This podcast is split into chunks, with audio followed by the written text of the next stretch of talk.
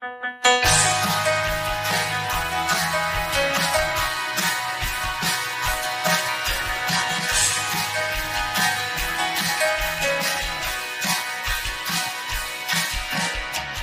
位听众朋友们，大家好，这里是 Outlier 离群点，是一档新兴的文化类播客节目。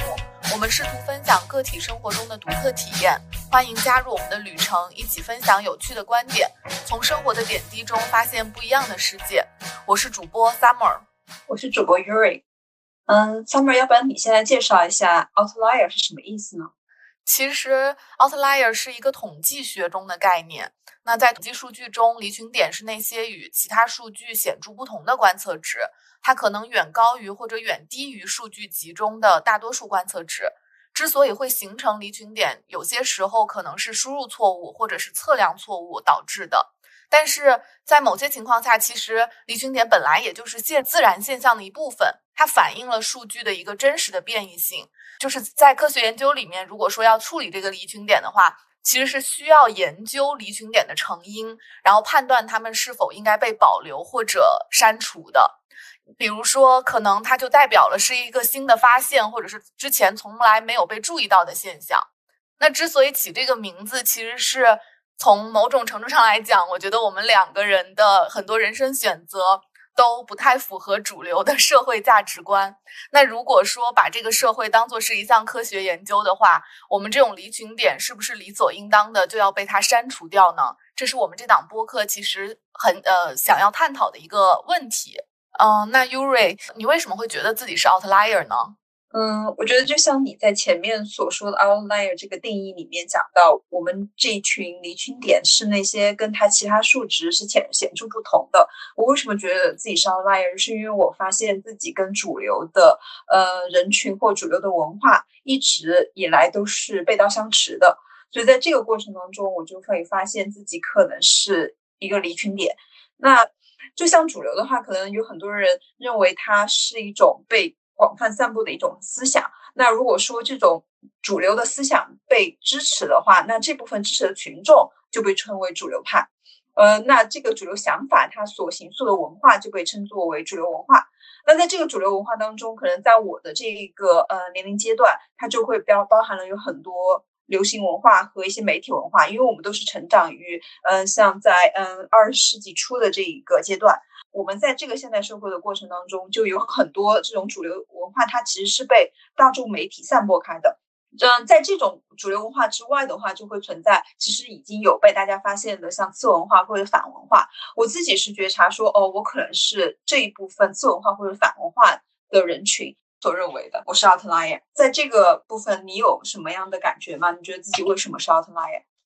其实我我可能会有一些比较细节的感受。就好像，嗯，那个大学毕业之后进入职场，很多人呢就是会很喜欢那种职场文化，然后希望跟职场的人做成为朋友或者怎么样。但是我好像就不管换了多少家公司，我都永远 没有办法融入到那种企业文化中去，然后也很难就是在人群中，嗯，找到自己的一个比较舒适的生活方式。那相对而言，我总是在总是一个人待着的时候，就是感觉会更。更自在一些，当然这是一种比较个体的体验。我相信很多人也跟我有一样的感受，就是在面对这种主流社会价值的时候，就是我的很多选择可能都是不符合主流社会的价值规范的。嗯，比如说我现在已经是一个大龄青年，那嗯，我没有选择很稳定的家庭生活。然后也没有选择很稳定的职业生活，这些我们其实可以在后面的部分继续去细聊一下。就是生活中的方方面面吧，可能都会觉得自己有一点局外人的那种感觉，这种不舒适就让我觉得自己是 outlier。我相信很多人都有这种感受吧。那 Uri，你会觉得主流人群是被规训的吗？然后尤其是在中国的社会环境下，大家究竟是被什么所规训的呢？嗯，其实从我个人的观点来讲，我觉得可能这种规训它是不分嗯阶级，然后它是不分所谓的国别的，它可能是一个后现代的一个普遍的问题，因为就在刚才我所提到的，就我们成长是在现代社会，那在这种可能大众媒体给你传播的是什么信息，那你可能就会形成大致一样的这种思想的态度。我举个例子，比如说微博，其实它已经成为一个很大的舆论场，那不管你是什么样的年龄层，不管什么样的阶级，可能你都是在这个东西在在这个平台上摄取信息，那可能在。这个社会信息的过程当中，你逐步就会同化，你逐步就会变成嗯主流文化的一个部分。所以的话，可能在这种嗯状态下的规训是被大家嗯不会明显的意识到的。就在这里，其实也可以提到，就是像马尔库塞他在《单向度的人》里面就提到说，很多发达的资本主义国家，它以前的社会状态，它可能都是双向度的。比如说，每个人他是可以呃思考和批判自己的需求，然后再去适应社会文化。然后，但是现在的话，因为科技已经迅速的发展了，那我们这种嗯技术的统治，其实是嗯操呃技术的控制和操纵是深入到你的日常生活当中的，就它其实是一种集权文化的表现。那这种高度的一致性，你是个体是没有办法抵抗的。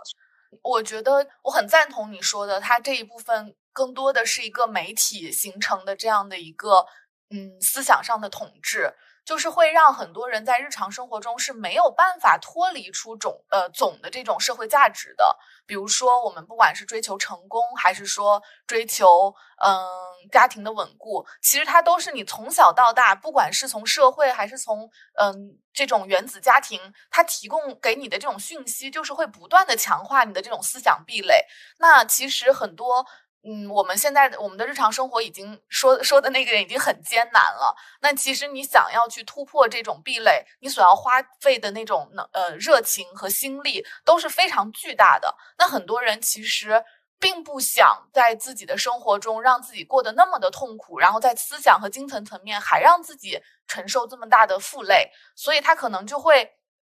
自然而然的选择了融入这个主流的人群。我觉得这是很正常的，就是并不是说哦，嗯，大家被规训了就是不好的，或者说呃是呃没有被解放的。就像刚刚优瑞说的，个体其实对于这种极权主义的社会、这种高度统一的这种单向度的社会来说，它是没有一个抗争的能力的。所以大家被规训好像也是非常合情合理的。那优瑞，你有没有什么在职业或者生活中一些格格不入的瞬间呢？会让你觉得很不舒适的时刻？较典型的瞬间，尤其是在我的嗯职业生涯当中，因为我本身呃我的本科和我的研究生专业都是跟我的职业环境不挂钩的，嗯，所以他的专业和职业的脱轨导致我在第一个呃阶段就会有巨大的精神的落差，就是我所追求的和我呃。用用以谋生的其实是两个不一样的体系，那这种体系的冲突其实就会带来让我。有这种被边缘化的感觉，就是既被我原来的教育环境所边缘化，也被我现在的职业环境所边缘化，所以其实是让我感觉到非常的痛苦的。首先是没有做到立业，对吧？那我就会想到我的成家，我是不是需要去进行一些自我弥补？那在我自我弥补的过程当中，会发现哦，我其实没有办法走入寻常的这种所谓的，不管是相亲也好，自由恋爱也好，然后进入家庭生活，进入生育阶段，我是不适配这一套体系的。那我不适配的环境下，要。我要怎么样去挣脱？我就发现啊，我周围是没有类似的案例出现，来用以佐证我的这些选择是正确的。那这个也是让我感觉到我自己是非常格格不入的。然后最后的话，可能是在我自己的精神层面，前面讲到的就是，因为我本身对大众文化其实是会怀有一些。呃，疑问，然后也会有一些反抗情绪，在这种反抗当中，我可能就会嗯思考，如果我不接受这一套的规训的话，我自己想要拥有自己的精神世界，我应该怎么样去做？我就会发现，哦，可能我所寻找的这种精神的空隙，也是对于这个社会来说所不容的。比如我追求的非主流文化，或者是我追求的一些反文化的内容，嗯，是很难被在公共空间上面所颂扬的。那像这种。嗯，微小的瞬间就会导致说，哦，我在生活、职业和在我自我的精神世界的建立上面都会遇到很多的障碍。那这个就是我觉得 outlier 可能会有一些雷同的痛苦吧。其实，我觉得我们聊现代生活非常脱离不开的一个命题就是工作，因为工作真的占据了我们生活中的。太多的精力。比如我们学习是为了考大学，但是大学并不是就是终极的目标。嗯，考大学的原因是为了毕业之后找一份合适的工作，然后去供养自己更好的生活。我从小阅读，或者说 有一种理想主义的那种情绪，我就始终觉得我的生活就应该是工作的一部分。嗯，所以当我大学毕业想要去践行这个原则的时候，我发现是如此的艰难，就是你很难在工作和生活中寻找到一个平衡。这个东西就会不断的压榨你的自我的精神空间，你不停的怀疑自己是否做了正确的选择，然后，然后在这种怀疑中，你的生活越来反而是越来越脱轨。我最近看的一个电影吧，就是叫《下一个素汐》，我当时看的时候，我就觉得哇，好真实，就是非常真实的反映了现代社会中。很多年轻人的困境。电影里面，素汐她是呃，在一个职业高中嘛，然后她毕业了之后就入职，呃，去了一家那个大公司的那种外包的客服中心，他的工作去做电话客服。然后呢，那个入职的培训化妆，就我就想到我当时大学毕业的时候，我们两个人是在那个支付宝认识的嘛，就是当时阿里也会做那种企业文化的熏陶过程中，你就会发现。工作永远是不快乐的，然后你试图在工作之外，就是比如说像素汐一样，她去学跳舞，你你试图用这种兴趣爱好去呃寻回自己对生活的掌控力的时候，你发现也是缺失的，因为你的计划经常会被突如其来的工作所打断，然后你没有办法在有一个就是长时间的宁静的环境中去真正的想自己究竟想要什么样的生活。很多人，包括我身边的很多朋友吧，他们大学毕业了之后的工作其实都并不是那么的尽如人意，但他们最终都还是能够去随着这个 工作的漩涡不断的深入到海底，是因为他们始终坚信工作可以达到更好的生活。而这种主流的声音，因为我一直以来的怀疑，我没有办法去相信它。然后我试图扭转，让生活变成，让工作变成我生活的一部分的时候，你就会发现真的很难。然后，而且你在整个的这种社会环境中是很难找到呃同盟的。你你很难跟你的朋友去诉说，他们只会告诉你说，那社会这样子的呀。你跟你的父母说，父母会说，那大家都是这样子的。然后你都已经挣这么多钱了，你你还想要怎么样呢？好像没有人能够理解你的那种痛苦。像苏西，她最后就是得了抑郁症，然后去就是自杀了嘛。其实，在我们的工作环境中，我觉得也有很多这种隐形抑郁的人存在。然后有些人可能就是不断的劝导自己，然后跨过了这个坎儿，但是他们并不快乐。而对于我来说的话，我就非常的希望说，我能够脱离这个主流对我的掌控，然后我能够夺回自己对自己生活的掌控力。这里我就想说，那 u r i 你觉得你到如今你接纳自己是一个 outlier 了吗？如果你接纳了，那你是就是怎么样达到和自己和解的这样的一个过程的呢？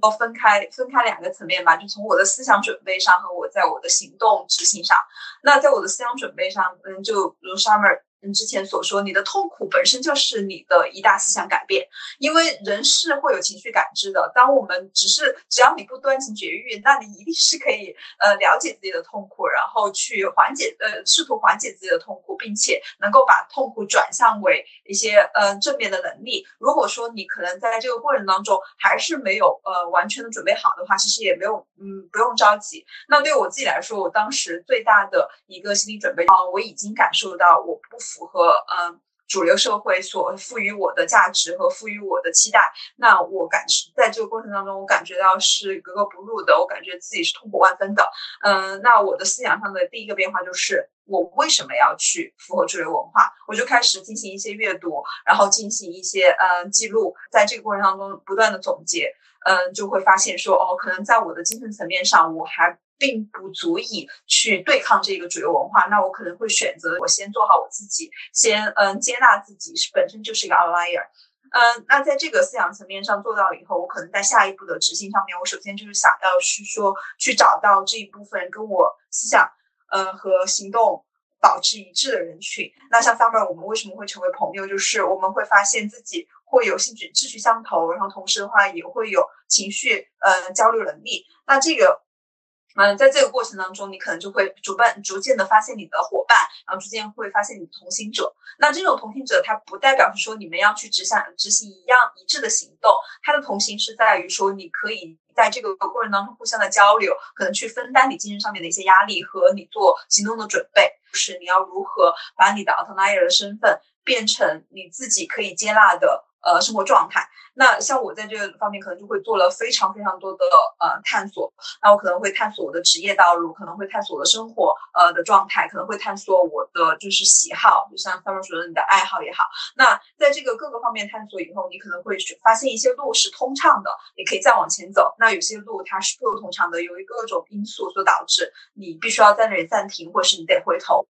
其实我我很赞同的那一点，人都是有。有自救的能力的，就是当我陷入在那种主流的文化里，然后我感到非常的不舒适的时候，我自然而然的就会想要拯救自己。对于我来说，我觉得很重要的一点就是独处。就是我觉得当一个就好像我们前面聊到的，就是当你陷入在那种主流人群里的时候，你是很难挣脱那种嗯社会对于个体的压迫的，所以必须要。远离他们，你自己独自一个人的去思考，你究竟想要什么？可能这个过程很艰难，然后可能也需要不断的摸索，但是你必须要先有这一步，然后才能够，就是真正意识到自己可以成为一个 outlier，而不被这个社会所删除，或者说被社会删除也无所谓。那，嗯，像我的话，首先因为我大学的时候我就离开了呃之前生活的家乡嘛。从那一刻开始，我其实就有意识的选择了远离我的原生家庭，因为我知道，就是我的青春期过得非常的痛苦。嗯，那像现在我们毕业很多年了，然后身边很多的朋友，他们可能都陷入了工作或者是家庭这两大漩涡。那对于我来说，我在看到他们拥有稳固的收入，然后稳固的家庭的时候，其实是很难。不羡慕的，因为你有的时候呢也会有点担心自己能不能够活下去。那这种时刻，你可能看到他们好像大家生活的也不错啊，然后偶尔放个假也能出去旅旅游，好像也过得挺开心的，你就会嗯比较动摇自己坚持做一个不被社会所规训的人的决心吧。就好像远离原生家庭一样，我可能就会远离这些陷入了主流生活的朋友。虽然这样说可能显得有点冷血无情，但是我觉得这是我，就是我作为一个意志其实不是那么坚定，然后又很容易被外界的声音所影响的人所要做到。那另外一方面就是，我真的真的非常的感谢，就是那一段比较痛苦的职场生活，因为在那段职场生活里，我认识了 Uri。对于我来说，这个世界，呃，其实。就是缺少很多我存在的锚点，因为他就是很多人所在乎的东西，我都不太在乎。但是找到一个能够跟自己对话，然后能够无条件的支持自己做所有决定的朋友，我觉得是我们作为这种 outlier 一定要在这个社会存在的一个必要的生存法则。不然的话，你真的会觉得自己很孤独，然后可能就会陷入不断的自我怀疑。嗯，其实这也是我们做这档播客节目的原因。我们希望通过这档播客节目，能够把大家，就是可能大家在日常生活中都会有这种感受，嗯，但是很多时候找不到能够去诉说的地方，也没有一些就是同温层能够跟自己交流。那我们这档节目就希望大家能够意识到。就是即使是 outlier，在这个世界也是有同盟存在的。这些同盟就是你在这个社会能够活下去，甚至能够享受自己的生活的一个锚点。嗯，前面的话我们其实都讲到了怎么去发现自己是一个 outlier，以及说如何尝试去接纳自己是 outlier。那其实，在这个过程当中，我相信我们都有很多的快乐，或者是说哀愁的部分。我可以先介绍一下我们现在的都在做些什么。那 Summer，你先开始吧。嗯，其实我现在是在读博士，然后是读的专业是社会学。今年是博二了。其实可能很多人听到这里会觉得说啊，读博士也不算什么脱轨啊，也不能说自己是 outlier 吧。但是可能我想在这种时刻就需要强调一下我的年龄，就是我今年已经三十二岁了。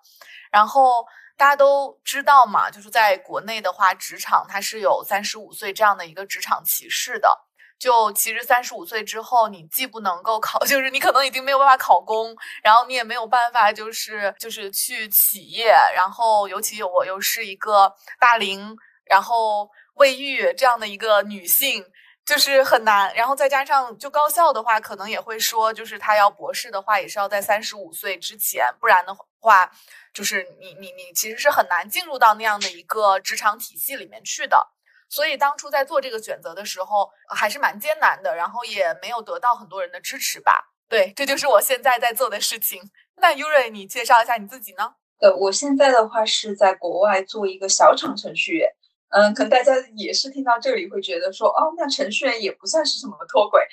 就是可以跟大家说一下我的背景是在于我之前跟。程序员或者是说计算机专业其实是毫无关联的一个学习背景，以及说我其实前半生都在国内生活，我是到三十一岁的时候才选择到国外来重新开启我的学学习和我的工作的。所以的话，从这个意义上来讲，可能我和 Summer 我们彼此都不是一个呃传统的选择。那为什么我们会有这样？一些就非常规的选择，我觉得其实也可以来讲一讲，就是我们在过去的这些人生的经历当中，嗯，到底是什么促使我们不断的迁徙，不断的走到今天的这一个状态下面？那 Summer 可以先介绍一下，嗯，你当时是什么样的一个状态？其实我跟 U 瑞两个人都能算得上是小镇青年，就是我们的家庭都并不是那种中产阶级，然后也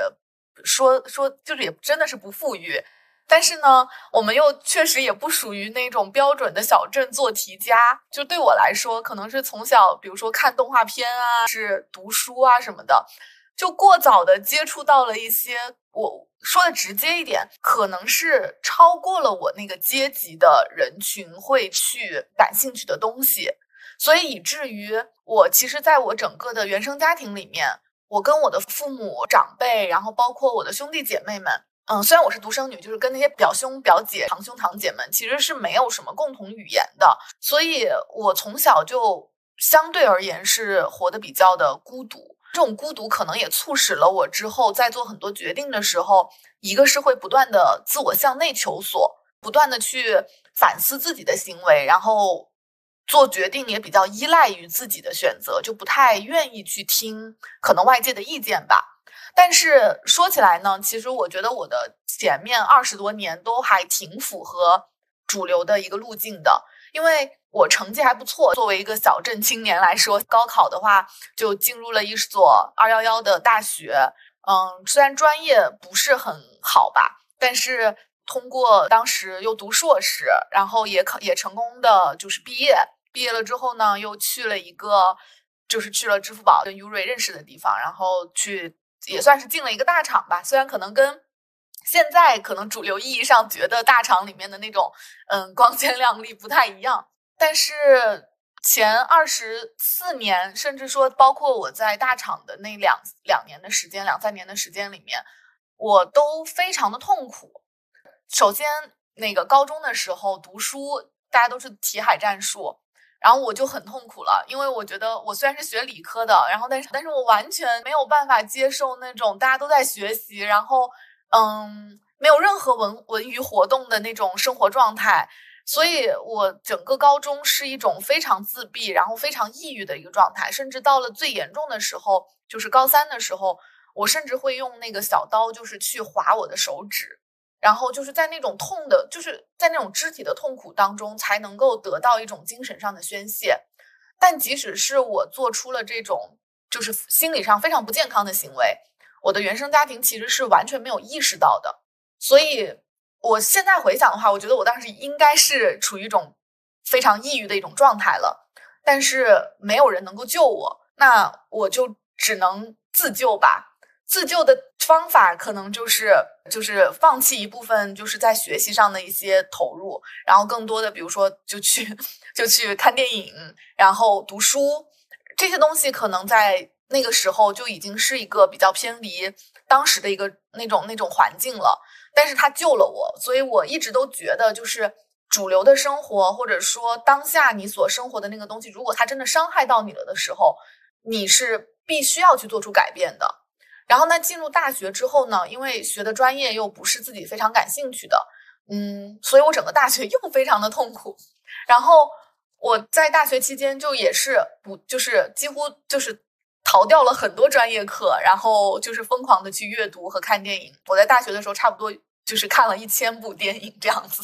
但是我其实现在想想的话，我觉得它是我成长的一部分，它开启了我知识上嗯很重要的环节。进入大厂之后，就是那种嗯，大家都很认同这个工作环境，大家都不断的规训你说你需要认可这个环境，然后你的工作很不错，你挣到了钱，然后你在一座还不错的城市，然后你接下来需要去做的事情就是嗯，升职加薪、买房子，然后谈恋爱、结婚什么的。但是我那个时候又好像回到了高三，就我记得有一次我那个工作，因为有的时候会需要值夜班嘛。然后我凌晨两点钟被一个电话吵醒，对方就跟我说说某一个软件出了点什么问题，然后你需要去找一下技术人员帮忙解决。然后我就去凌晨两点钟我就去找技术帮忙解决，然后解决完了之后我就失眠了，就根本就睡不着，因为你精神处于那种极度紧张的状态下，我就真的是哭了一夜。就我当时就在想说，天呐，我我已经二十多岁了。然后我的人生还是现在这个样子，好像完全没有办法被自己掌控。那我接下来的人生还要这样吗？然后我是不是又会回到我高三的时候那样子，就是要去通过伤害自己才能够获得精神上的平衡的一种生活模式了呢？就像前面优瑞讲的，他可能就是人就是有逃离痛苦的本能。那当我进入到这样的一种环境了之后，进入这种这样的一种循环之后。我就没有办法再继续下去了，所以我当时就选择了辞职。辞职之后，其实我也有很长时间的一个职业的空白期，甚至可以说是因为我在不断的呃换工作，然后但是每一份工作好像都让我觉得很痛苦。就是我我去过国企，然后也去过私企，然后做过比较专业的工作，然后也做过不是那么专业的工作，但我都发现就是没有办法融入。嗯，不管是工作的内容，还是说整个职场的环境，我觉得我好像已经试遍了所有我能去尝试的选择工作的选择，我都没有办法去很好的接纳自己。那所以在那个当下，我就觉得，当然还有一些其他的原因吧，就是当时疫情爆发呀，然后还有家庭的一些嗯变故，然后就是在那个时刻，我觉得我。需要破釜沉舟一次，彻底的改变自己，所以就是选择了重新回到学校，然后而且不再去考虑说我要去选一个嗯毕业了之后能够好找工作的专业，而去真正意义上的选择一个自己感兴趣的专业去继续攻读我的博士学位。非常幸运的是，我也成功的就是被录取了。嗯，我其实并不知道我博士毕业之后我能去做什么。本来社会学就是一个非常不受关注的一个人文学科吧，然后再加上年龄上的限制，其实我觉得可能毕业之后也不一定就是能够找到所谓的高效的工作。但是对于我来说，就是不想想那么多了。我此时此刻，我就是想要让我做的事情就是我真正想做的事情。我觉得这个这一点可能就是我不断迁徙的理由吧。然后最终我也就是在三十岁左右的时候，好像我终于能够鼓起勇气去践行这一个人生的准则。我觉得还是，嗯，虽然有点晚，但是好像也还蛮好的。那优瑞你呢？就是你的这个迁徙的路径，就是比我可能还要跨度巨大。那你当初是为什么做出了这一系列的选择呢？对就如嗯，Summer 所说，可能我们在做很多的变化的时候，考虑的因素都不仅仅是自己的兴趣爱好。就在我们以前的成长环境当中，可能被嗯描述更多的是你想成为一个成功人士。那在别人定义成功的这一个呃条件和方框下面，更多的人是描述说你的成功人士是在于你有有一份光鲜亮丽的职业，你有稍微嗯比较丰裕的物质基础，然后同时的话，你可能有健康美满的家庭。那其实可能对于我来说，我嗯。基于这一种本身的定义，是在小时候就产生了很强的怀疑。就我我自己是。嗯，成长在一个嗯，算是比较开明的家庭，就可能我父母允许我们去读一些书。那在我读书的过程当中，我就会发现，那其实书籍当中的很多人，他们都是被世俗大众定义上面不成功的人。那为什么这些人会反而吸引我，让我觉得他们更有魅力？呃，那我可能就会反思说，那这种成功是不是我一直人生所渴望的？那这种苗头是在我小时候就拥有的。那也如 Summer 所说，我们的幸运是在于，尽管我们成长于并不是富裕的家庭，但我们有足够。够的试错空间和机会来去尝试不一样的职业、不一样的专业和就是嗯，在这中间的跳跃所产生的可能的经济的损失落也好，还是或者说生活的是脱轨也好，我们是有这样的幸运去承受的。可能很多人在这个过程当中，他已经觉察出来哦，这我本身的嗯。自己所倾向的路径和主流路径不相符，他就放弃了，因为他没有这样足够的试错机会。所以，我我自己还是反思，就是说，呃，我为什么能够不断清晰，不断去做出改变？我首先是得承认我有这部分兴趣，呃，我有这部分的幸运。嗯，那可能在我过往的人生当中，当我意识到主流的成功并不是我所希望的以后，我就可能在呃回观自己，我希呃我所希望的我自我的成功是什么？那可能在这个时候，我就会给自己下定义。那最开始的定义。我自我希望成功，就是我要非常享受我呃的生活，那呃非常享受我生活当中的呃占据大部分时间的职业，那同时我要享受我自己的私有独处空间，因为我本身是一个内向性格的人，我不愿意跟别人有高频的互动。那在这个定义上面，我可能就会迁徙到说，我不得呃我我我不想再进入。一个呃普通的公司上班呢，因为在这个普通的公司上班是不可避免的，有很多人际的纷争也好，还是说人呃人的互动也好，都不是我所希望的。呃，如果说我想要进入到一个这呃脱离这样的一个环境，我的下一步应该是要做什么？我可能就得嗯反思我有什么可以萌生的。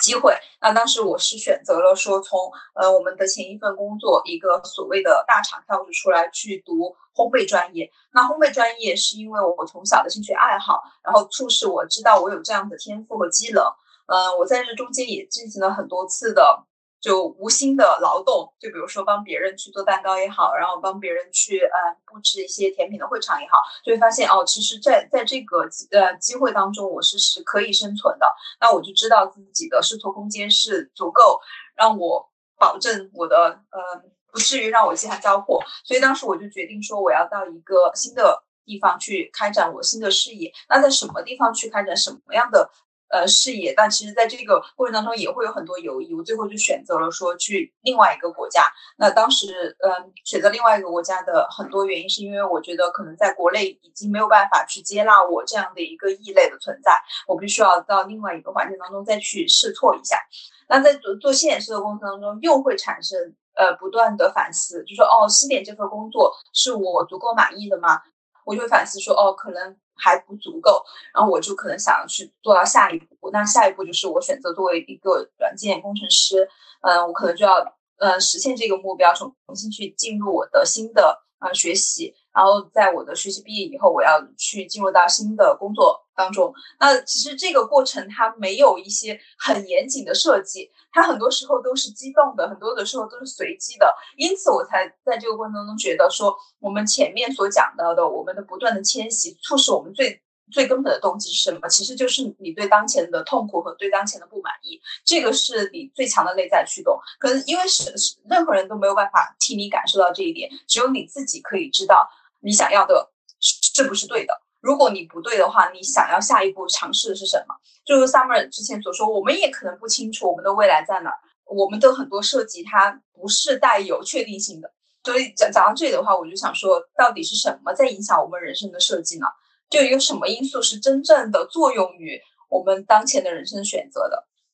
嗯，其实我觉得最开始人生的设计一定是很大程度上依赖于原生家庭的。其实像我成长的时候，呃，我是没有那么多，就是就是没有那么多的信息可以获取的，因为我在高中才拥有第一台电脑。然后，但是当时我好像也没有用电脑，就是真正的就是进入到一些社，就是去做一些什么社交属性，或者说是一些外界讯息的获取。那你就不得不在做很多人生的选择的时候，是依赖于家庭的判断的。就好像我当时高中毕业了之后去读什么大学，读什么专业，可能都是家里人给的建议。那家里人给的建议，他就一定是。遵循于社会的一个主流的选择的，比如他会觉得说，哦，女生将来当老师就很好啊，或者学会计就很好呀，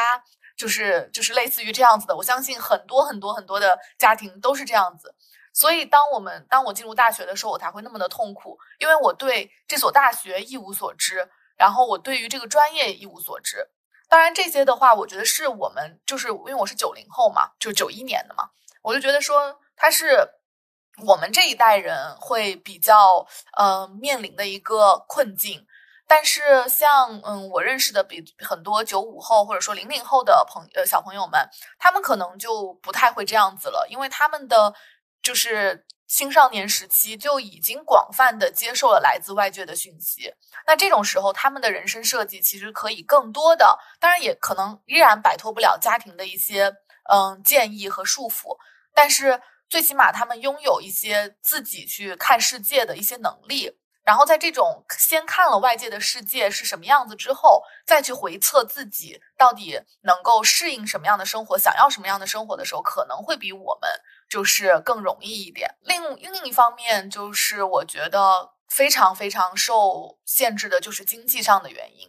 其实我当时。本科毕业了之后，我已经很痛苦了，我就觉得这个专业不是我想要的。然后甚至于，因为我大学的时候是选修了，嗯，电影学，然后还有社会学方面的一些课程，我对它非常感兴趣。所以我其实本科毕业的时候，我是有想过我要出国留学，然后我想要去学自己感兴趣的专业，当时就想要学社会学。但是，一我我当时面临了一个很大的挫折，就是一方面我的家庭的经济条件是不允许的。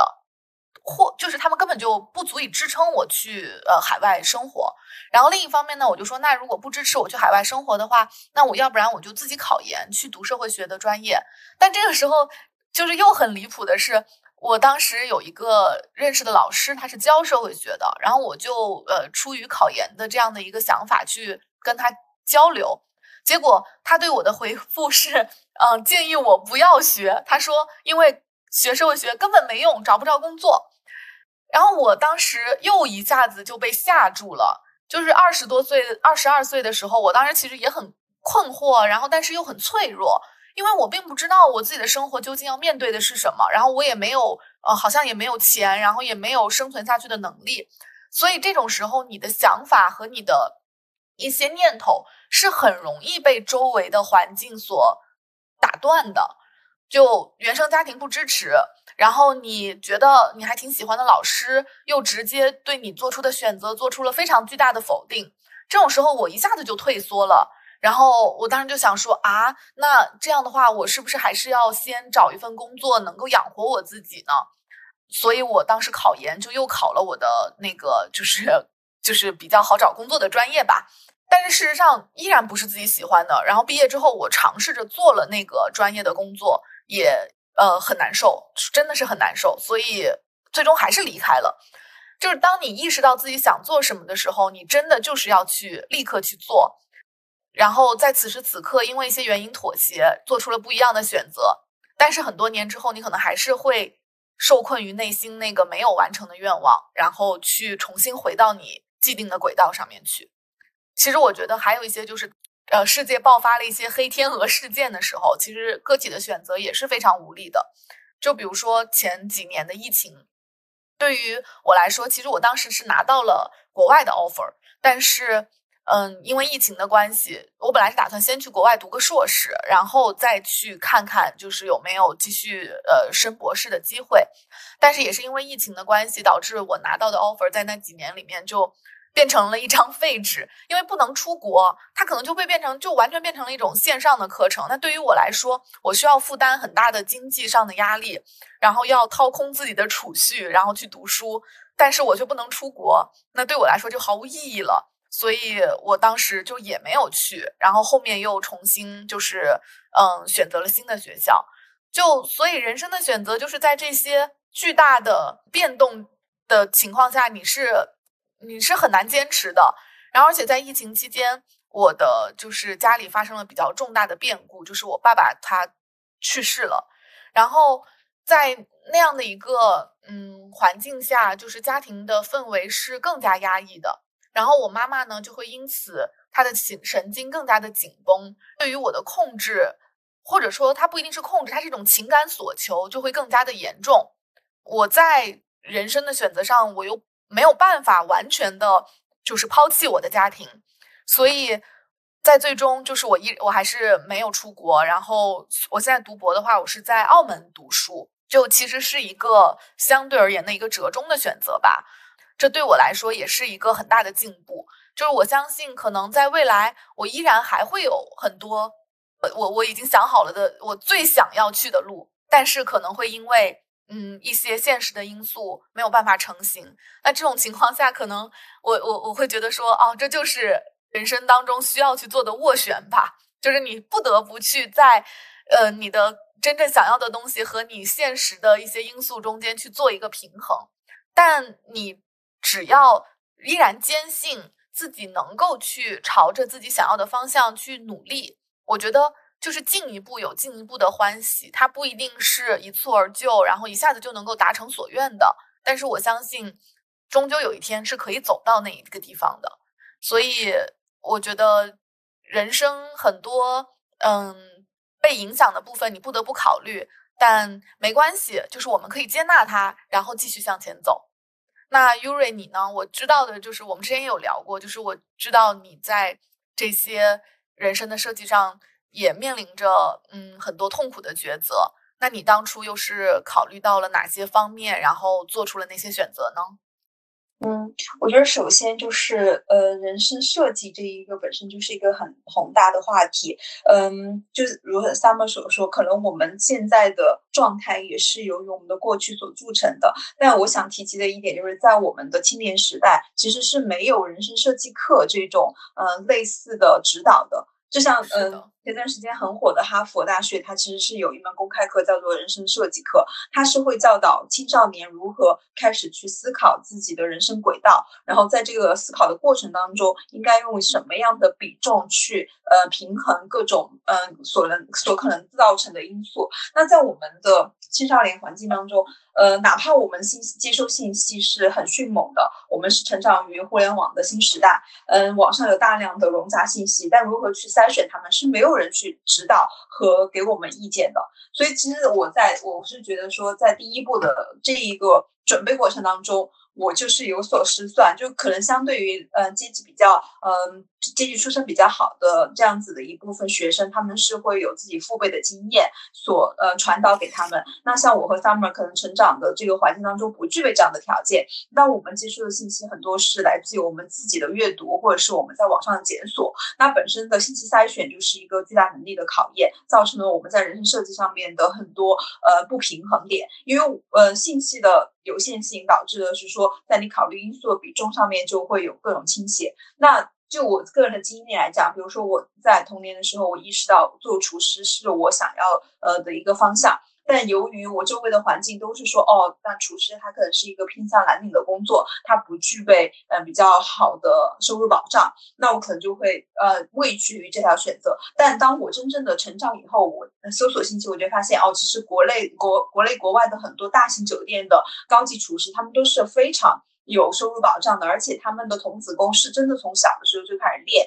那在这个练的过程当中，他们其实也是会得到很多的机会去进行进一步提升，并不是我们所想象的。呃，你作为厨师，作为蓝领工作就不会有更好的发展。觉得还有一个就是我以我自己思考的友谊。那像在。嗯，前面所讲的，我当嗯搬到另一个环境，嗯去呃重新试图做改变的时候，那我嗯作为一个算是相对大龄的青年，如何样去融入这个环境，跟这个环境产生交互，然后再从这个环境当中呃获得我所需要的支持，其实是一个很漫长的过程。那像最最开始，我二零我是二零一九年从国内然后开始嗯移居到国外生活，那在这个过程当中。我其实是没有做好足够的心理准备的，所以就耗费了大量的时间和精力，那再去融入呃另一个环境当中。去消耗了自己的思考空间，然后导致说哦，我可能人生设计一一一定一定是在犹疑和嗯这种。呃，巨大的不确定性当中摇摆的，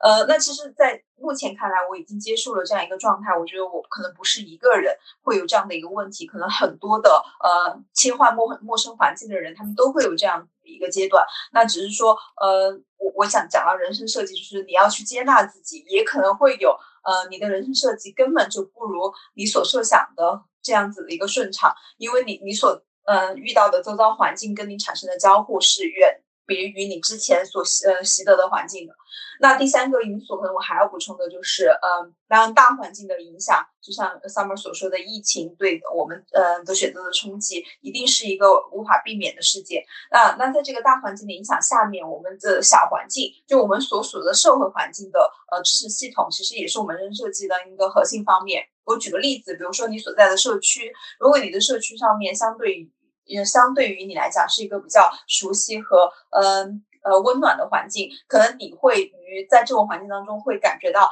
哦，你的呃人生的选择并不是这么的呃影响你的生活品质，或者是影响你的呃就是呃精神状态。但如果说你所在的社区环境可能是呃你本身焦虑感的来源，就是 s u 所说，他可能以前在大学或者他以前在嗯他自己的家庭和学校里面，他就会感受到焦虑。像我。我的话，我在我的社呃新的社区里面，我也会感受到焦虑。可能在你在选择大环境的前提下，你还得考虑中层的这个环境。呃，我大概就是会想到这一些作为补充。那我们前面其实已经有聊到说，你在人生设计当中会考虑这么多的因素。我们也走了很多不一样的路径。我和嗯 Summer 两个人在这么多人生关键的岔路口，嗯，那 Summer 你觉得你是真的选对了吗？其实就像我前面说的，就是我觉得很多时刻被我们定义为关键，比如说像高考，然后然后考完了之后毕业找的第一份工作，然后甚至于可能之后的结婚或者说生孩子，我觉得这都是人生中的一些关键大事吧。就可能这些关键的路口，对我来说，我说实在的，我觉得我没有选对。虽然很多人会说啊，不要后悔啊，然后不要对人生呃回头看啊什么的，但是我其实真的经常回头看，然后我经常就是对自己说，如果我当初怎么怎么样，我是不是会更好？那对于我来说，我觉得首先一个最关键的路口就是十八岁高考之后吧。虽然我就像我前面说的，我的高中时代依然过得很痛苦，但是。嗯，作为一个在中国大陆成长的这样的一个呃学生来，小镇青年来讲，嗯，高考毫无疑问就是它是嗯改变我们一些人生轨迹的一个很重要的节点。那我当初如果说我能够早一点知道，早一点能够接收到大量的讯息，然后早一点能够探索出来自己真正内心所想要的东西的话，我可能毕业之后选择的专业上就会。就是会更符合自己的兴趣一点，而不是听呃家里人的劝导。然后另外一个关键的岔路口，可能就是我在考研的时候，如果说我当时能够有我三十岁时候的。呃，人生的阅历，然后能够有我三十岁时候对于自己生活的掌控力以及决心的话，我当时不会因为嗯一个老师的一句否定，然后就否定了自己的兴趣爱好。我可能依然就会选择勇敢的踏出那一步，然后去选自己喜欢的专业。至于后面的话，我觉得其实我从参加工作以来。我就不断的在纠正我之前的做出的选择，所以我不能说我选对了。我觉得就是人在不同的位置，或者说人在不同的环境，人在不同的阶级之下，他的选择的空间差异是很大的。什么是对呢？就是永远都会有一个更好的选择。假如我有钱，我会做出什么样的选择？假如我有更多的父母的支持，我会做出什么样的选择？假如这个社会。就是能够更包容、更开放，然后对于年龄的试错的成呃试错的成本会再低一点，那我可能又会做出什么样的选择？所以我没有办法说我选对了，但是我只能说，从参加工作以来，然后之后的每一步，我都在努力的选回属于我自己的路。嗯，我对我其实很赞同 Summer 最后说的那个部分，就是我们到底什么是对，什么是错，嗯，只有我们自己可以作为评判者。嗯，我可能在我的人生轨迹当中，我从来没有感觉到任何一个节点是关键的，就是因为我很相信人生是河流，就是我们有自己的时间线。你每个人踏进这条河流的时间是不一样的，你踏出这个河流的时间不一样的，所以你没有办法跟别人去比较，然后你也没有办法去找准，嗯，到底是哪个时间点你才能够呃进入到哪个呃位置。所以我我一直都是给呃告诉自己是说，你只需要做到当前的。嗯，正确那就是正确。但是我当我告诉你做到当前正确的时候，其实也会存在到我自己的一个自我评判，因为我不跟别人比较。我们也我们作为一个离群点，也没有办法跟别人比较，因为 本身就是对本身是跟主流是不相符的。那唯一一个坐标轴其实就只有我们自身。那对于我们自身来说，正确与否就是很大一个程度上，呃，是取决于我我们和给自己划定的价值呃范围。走到我们现在这个年龄的话，我更多所反思的，呃，反思的我自己选择的正确性只只有一个，就是我是不是跟我的精神状态是相符。现在我我是觉得，我们能够健康的活着，就能够就已经很不容易了，因为因为特别是在。疫情期间，可能经历了很多精神失常的时刻，就经常会抓狂。不管是因为我们自己的选择，还是说家庭的变故，还是说呃社会大环境的压力，我们都有很多这种疯狂的时，就是抓狂的时刻。我现在觉得啊，心理健康是第一位的。那如果从这个基准出发的话，可能嗯，现在应该是说我的人生还算走在正确的路上。呃，但但但这个。标准对于大多数人可能，呃，大多数人来说可能太低了，所以我只能是说它是有一个非常个人的 评判标准，非常个体的体验。再加上就是可能，嗯，我现在的生活选择也不是一个真正的，嗯，自我选择的部分。就如 Summer 所说，我可能也是迫使于，嗯，当时，嗯的疫情环境，我没有办法回国，然后没有办法去，嗯，投入到我设计的。嗯，比如说烘焙事业当中，我就不得不留下来，再继续一个新的职业规划。那这些东西，在这些因素条件下，你是没有办法去判断，嗯，我们是不是选对了的，因为你是嗯受制于更高层级上面的决策，对吧？所以，我我是觉得我已经不再纠结这一个部分了。那如果说我们只是想要寻找自我的话，嗯，我们想要去脱离所谓的这种呃社会规训的障碍。我们有什么样的办法吗？其实，嗯，我觉得这是一个，这本来就是一个很艰难的路，因为就是对于很多人来说，他可能终其一生，他就是没有办法去寻找到自我的。对于我来说，嗯，我的自我是不是还隐藏在更深层次的东西之下？是不是还在远超于我此刻在做的事情之外呢？我觉得就是也很难讲，因为。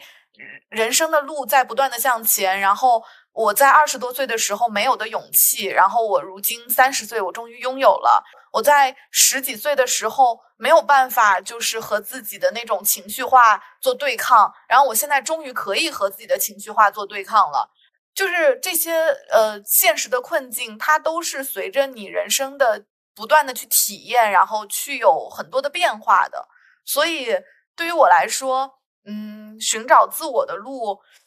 它可能就是很艰辛，你也没有办法，就是一蹴而就。这种苦楚，可能就是你选择了这条路所必须承受的代价。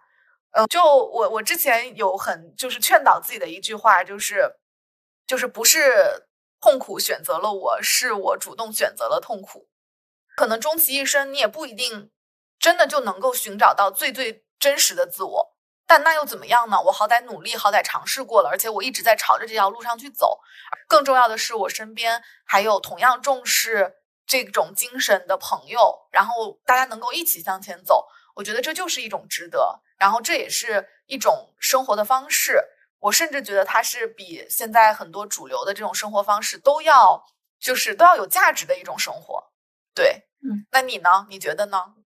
我首先是觉得，嗯，第一点就是这种苦楚是我们存在的一个意义，就是如果你作为一个庸众，嗯，作为一个主流人士，你可能不具备这样的。苦楚，你会拥有更多的庸常的快乐。那这种庸常的快乐，如何证明你是存在于这个世界，可能是一个大大的问号。但正是因为我们有这样的苦楚，我们有这样的痛苦的反思，我们才会不断的觉察，我们是有意义存在这个世界的。因为我们在找寻自己的过程当中，嗯，所以我我是我是觉得这是一件非常有意义的事情。嗯，而且我觉得我没有办法离开这件事情。嗯。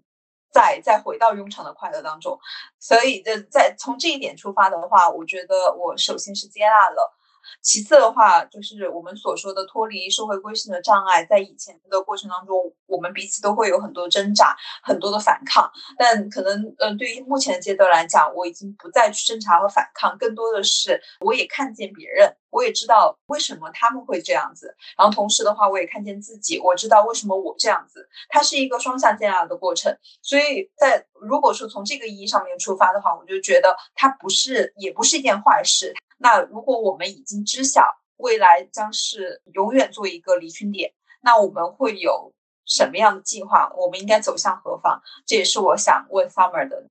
我觉得首先我很支持你前面说的，呃，我觉得我可能会作为 outlier 一直活下去，就是我可能会一直在这种嗯和社会主流的这种价值的对抗中。当然，就是和这种主流的这种声音去做对抗的时候，很大程度上你是要消耗自己的毅力和消耗自己的精神力的。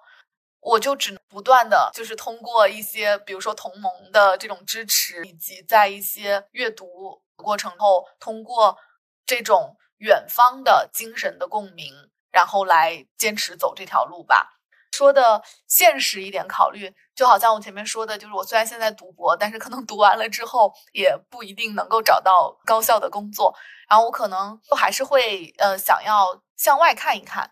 就我并不希望博士学位成为另一个社会主流给我的枷锁。反正我们都已经作为 outlier 了，就是也没有必要，就是对吧？这么早的就限定好自己的未来的发展方向。但我知道 U 瑞好像有比较有趣的那个未来的一些计划，你愿不愿意分享给大家？哦，当然没问题。我呃，我我的未来计划其实更多是一种幻想，因为因为我是觉得现实。我觉得现实，我们作为一个离群点人士，已经非常的苦楚和痛苦了。那我是不愿意说我在现实生活当中再去抱有很强的规划性，因为就是我们前面也讲了很多，你的规划。往往都是嗯建筑在嗯并不牢牢固的基础之上的，可能也是会很容易被摧毁和改变的。那我现在可能很多的计划是倾向于说，我我去幻想一个我比较理想的生活状态，我是想还要去做什么样别人没有做过，但是我自己很倾向于去做的事情。举个例子，我现在就很想去南极做一名厨师，是因为我觉得首先我自己很擅长于 做菜做饭，嗯，其次呃再次的话就是。南极是一个可能很少人想要去作为一个职业发展 基地的地方，因为在那里什么都没有，对吧？嗯，我觉得。哦，这个这个方案可能是别人不会去想象，但是我我可以有机会去做到的。那这这种幻想是在我未来的规划当中很想去放置的。第二个的话，我很想去做一航远洋航行的，呃，也是厨师吧。就可能现在还不确定是不是厨师，要看他们的岗位是招什么人。因为在嗯呃远洋的游轮上有很多这样子的一些隐形的工作人员，其实你作为一个普通的登船的游客是不会察觉到他们的存在的，因为他们做了很。多的服务内容，但其实这个职业在社会上是有大量的职业缺口的。那那这种就是我们前面所讲的信息不对称，也导致了你根本就不会去幻想它会成为你未来生活当中的一部分。但我当我了解了这些信息以后，我觉得哇，这么有趣。那为什么它不能够成为我的一个人生规划呢？可能这这就是我比较。脱离主流部分的呃未来计划，是这一些幻想给我带来最大的快乐，就是你你当你意识到你在呃现实当当中你是失控的，没有操作感的时候，嗯，这些幻想反而会让你呃有更多的期待，嗯，所以就总结来说的话，我觉得我们的未来并不是一个被设计的过程，然后也并不是一个可以被。预示的过程，它是一个充满随机的不确定性的过程。但是，只有当我们真正的接纳自己是一个离群点，同时的话，我们也呃清晰的明白这中间的苦楚与欢乐，那我们可能才在这个基础上能够走得更远，然后能够走得更轻松。其实我觉得我们已经说了很多了。对于，其实我们呃做这一期节目，最开始只是说想要介绍一下我们为什么选择这个题目作为标，作为我们播客的名字。但好像一不小心就聊了太多。其实很多话题，我觉得都值得我们后面就是可能更细化，然后再深化的把它抽离、抽象成一个更精准的命题，继续去聊的。就是我作为。我们这些 outlier，我们的每一次选择，然后我们过往所有的经历，它都是我们值得记住的日子。然后这些记忆都会不断的充沛我们的人生。那感谢大家听到这里，我觉得这一期节目可能上线的时候已经是二零二四年了，就延迟祝大家新 年快乐，然后继续能够在这个荒芜的世界里寻找属于自己的锚点吧。好的，也谢谢大家的聆听。我们下一期的话可能会涉及到嗯父母之爱的话题，然后也可能会聊到最近比较火热讨论的电影《受过父母的海》。如果你有兴趣的话，欢迎听我们的下一期。好的，拜拜，再见。